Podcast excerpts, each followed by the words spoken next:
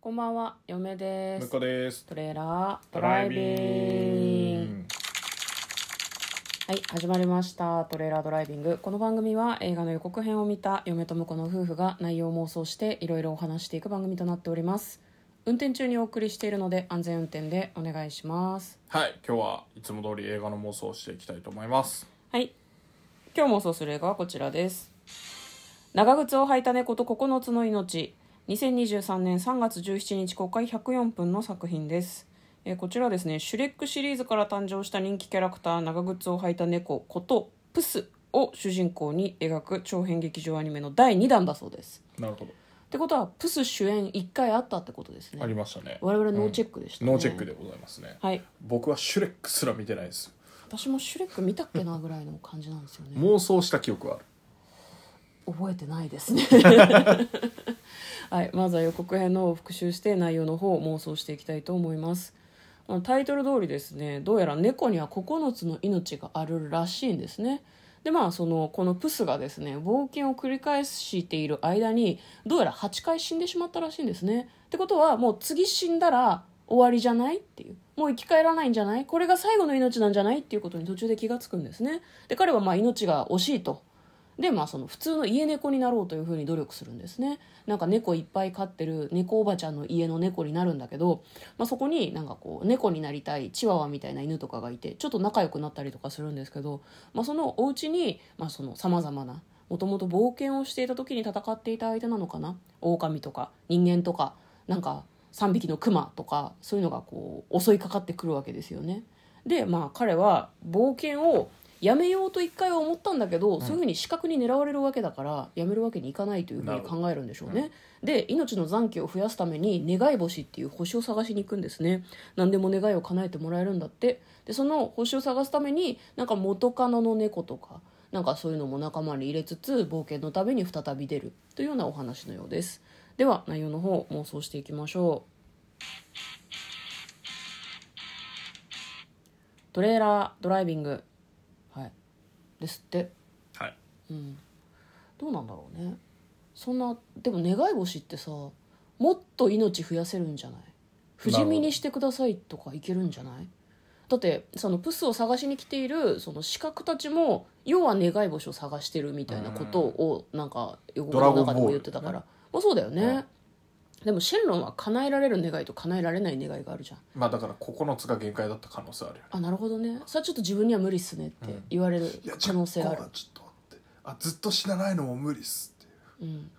世界の摂理的にね、でも9つ命も結構無理あると思うけどねまあ9個ならまあいけるかな猫だしみたい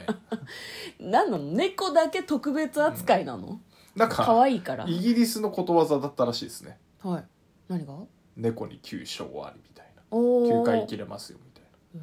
なだなんかね犬も歩けば棒に当たるとかあの何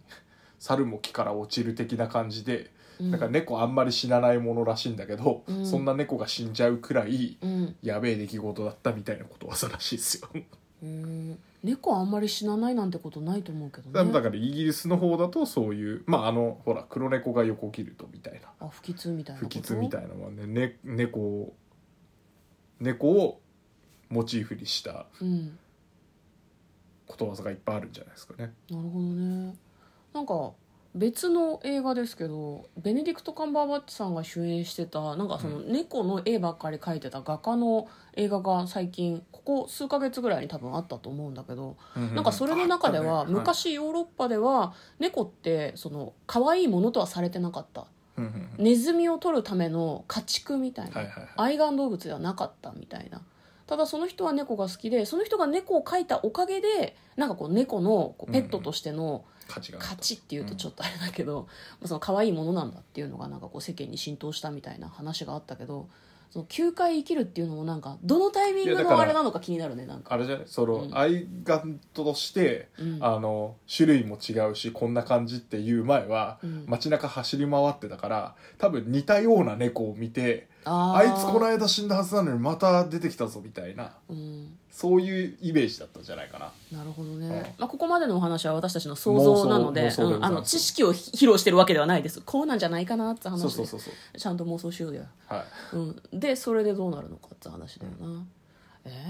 ー、9つでもさ願い星を見つけて9つ願い叶えてもらう9つ願いじゃない9つの命を再びもらうってなんかあんま面白くなくないねどうすんだろうね全ての猫に9つの命をとかそんなああ感じでもなんかあのシュレックをちょっと知らないからあれだけど、うん昔のおとぎ話の起源みたいな感じだったらありだよねうんねあこいつのせいでみんな平等だって言って、うんみんな9つ与えるからって許してくれみたいな、うんありだねね可能性ありますよねそれかあれかな全ての生き物に9つの命をとかあるかな人間も大変じゃないいや大変だけど不平等だなっていうのがプスは気になってたのよずっとなるほど自分だけ9つの命を持っていてなんか周りに悪いなっていう気持ちと自分だけ仲間外れだなっていう気持ちがあったので全員にここから9つの命をっていう、平等みたいな話なんじゃないの多分みんなにあみんなにがこう猫だったんじゃないいや猫だけじゃないと思う全員全員全員に全員の時にさほらあれじゃん、じゃああれですか植物はどうなんですかみたいな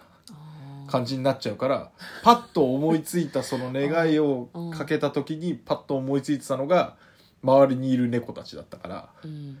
そう自分の見えてる範囲の猫たちだけが9つの命をゲットしたんじゃないですかね。